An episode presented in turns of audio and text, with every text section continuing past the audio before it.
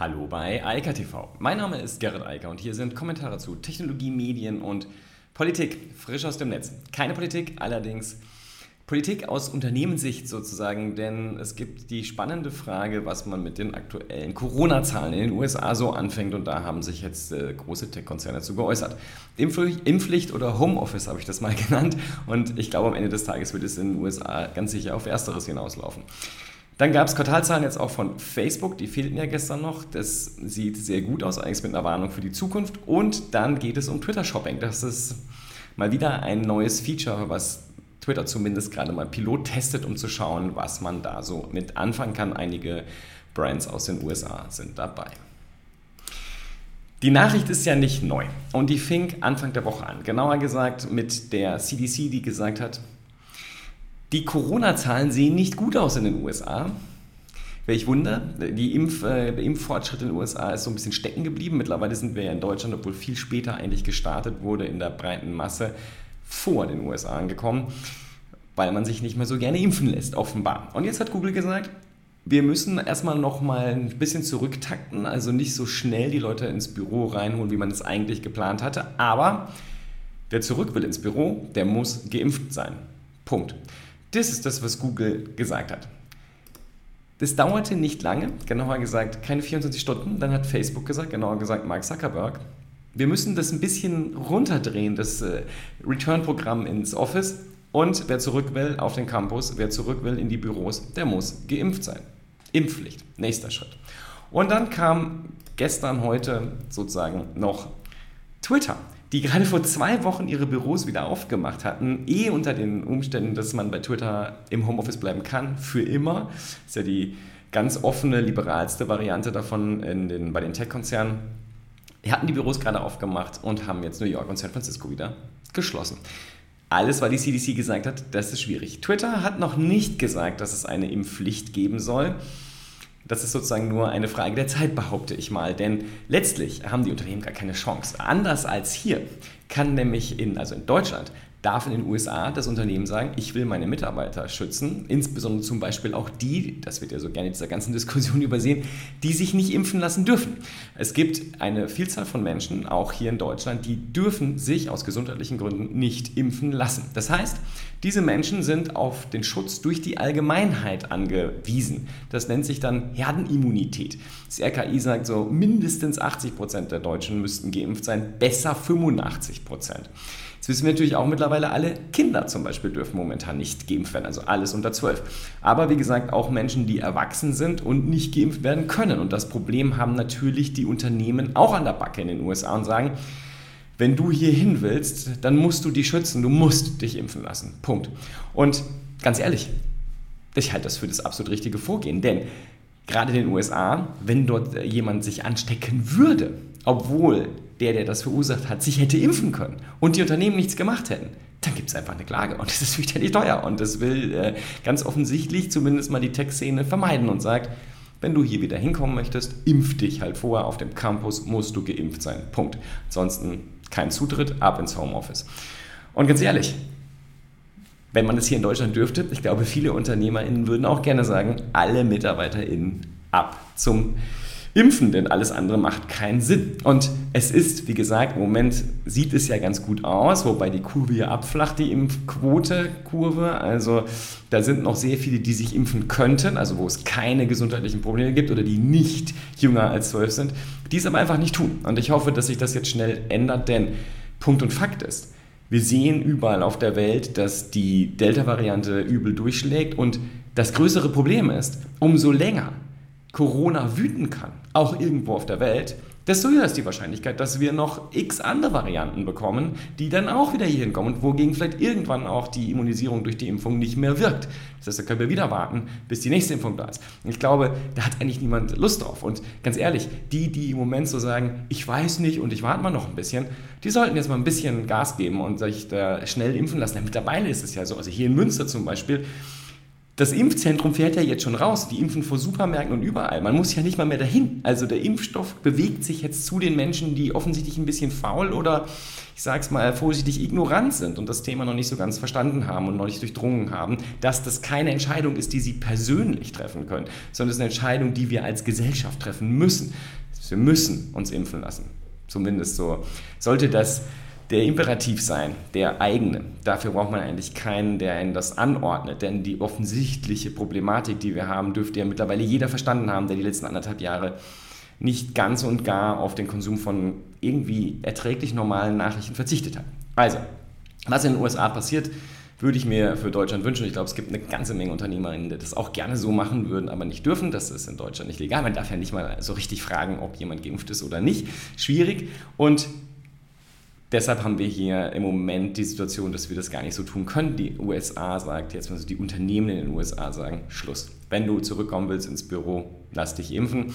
Und ich bin mal gespannt, was sie machen, wenn die, die zurückkommen sollen, sich nicht impfen lassen. Aber das werden wir demnächst ja erfahren, denn ich glaube, da wird nicht so lange rumgefackelt wie hierzulande.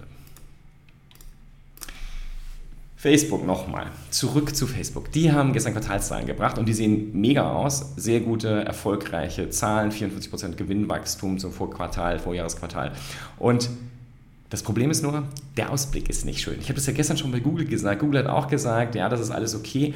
Aber das Thema App-Tracking Transparency, das macht Facebook, sagt Mark Zuckerberg, schon schwer zu schaffen. Er weiß nämlich nicht so genau, welche Konsequenzen das haben wird und was da passieren wird, wenn das sich wirklich, durchschlägt, das wirklich durchschlägt und die gerade besonders interessanten iOS-Kunden weiterhin sich nicht individualisiert ansprechen lassen. Also kein Microtargeting, nicht mal ein Targeting auf personeller Ebene. Das wird schwierig. Viele ähm, Werbekunden müssen sich daran anpassen ich sag mal, werden sie auch. Aber es ist halt ähm, nicht so ganz klar, wie sich der Werbemarkt entwickeln wird. Jetzt ist er erstmal gewachsen, das war absehbar, der ist ja massiv zusammengebrochen im letzten Jahr, hat sich dann so langsam wiederholt, jetzt ein hohes Wachstum, das hatten wir bei Google, Microsoft sogar mit LinkedIn und jetzt halt auch bei Facebook. Aber wie gesagt, Zuckerberg warnt vor dem nächsten Quartal und weiß nicht genau, wie dieses Wachstum läuft. Was er gesagt hat, ist, hatten wir auch schon das Thema, er will eine Metaverse Company werden. Er will weg von dem klassischen sozialen Netzwerk, sagen wir mal so, den klassischen sozialen Medien. Denn nochmal, man kann nicht ein Metaverse sein und kein soziales Netzwerk. Das schließt sich einfach aus. Ein Metaverse ist natürlich immer ein soziales Netzwerk, denn da werden wir alle dann als Avatare ja auch drin agieren, wenn es denn irgendwann mal tatsächlich existiert. Denn bisher haben wir ja nur einzelne virtuelle Welten. Und ich will nochmal einen Punkt wiederholen, denn das haben viele offensichtlich nicht verstanden. Ja, Mark Zuckerberg betreibt oder hat Oculus gekauft vor vielen Jahren, betreibt dort mit Horizon ein eigenes soziales Netzwerk in Form einer virtuellen Welt mit Avataren und all dem, was dazugehört. Das, was Facebook jetzt machen will, wird parallel erfolgen. Also Facebook baut ein weiteres, eine weitere virtuelle Welt. Inwieweit das interagieren wird, wird sich zeigen, denn bei Facebook, da habe ich schon darüber berichtet, gibt es ein eigenständiges Team jetzt und da wird viel Geld investiert. Facebook hat sogar von Milliarden Mehrzahl gesprochen, denn hatten wir ja auch schon. Epic hat ja gerade eine Milliarde eingesammelt und das wollte jetzt offensichtlich mal zumindest schon mal in Zahlen ähm, übertrumpfen. Und da passieren halt gerade viele, viele Dinge. Es ist, glaube ich, so viel Bewegung gab es in dem ganzen Bereich Virtual Worlds, Virtual Reality, Augmented Reality seit Jahren nicht mehr. Ich habe es zwar ein paar Mal gesagt, das muss jetzt zwangsläufig kommen, weil die Technik langsam da ist. Und die Technik ist immer der Treiber dann für den Inhalt und die entsprechenden Geschäftsmodelle. Aber jetzt passiert halt einfach was, weil so viel Geld investiert wird und das wird Auswirkungen haben, ganz egal, ob Facebook oder Epic oder vielleicht jemand ganz anderes am Ende des Tages die Reise dort gewinnt und das erste am Ziel ist und wirklich ein Metaverse baut, was halt wirklich übergreifend alles zusammenfasst, was halt aus Virtual Worlds, Augmented Reality und dem Internet besteht, wobei das Internet zu integrieren ist immer der einfachste Weg, der einfachste Teil. Das haben sogar Dinge wie Second Life einfach und easy hinbekommen, denn so ein Webbrowser in eine 3D-Welt wieder 2D darzustellen, das lässt sich, glaube ich, relativ einfach programmieren. Twitter. Ich habe es jetzt schon ein paar Mal gesagt und ich bleibe dabei. Es gibt im Moment zwei wirklich maximal innovative soziale Netzwerke. Das ist TikTok und das ist Twitter.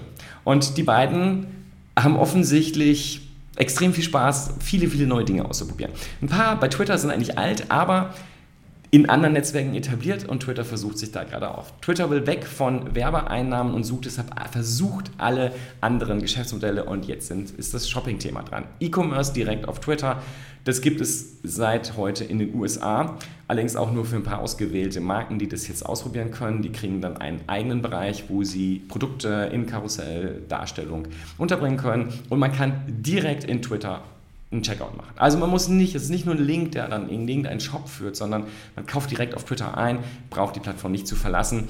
Ist natürlich für Twitter immer besonders angenehm, dann kann man sich irgendwann eine Marge nehmen und äh, das ist natürlich dann viel hilfreicher, als wenn man nur einen Link setzt und nicht so genau weiß, was hinten raus wirklich dann passiert ist.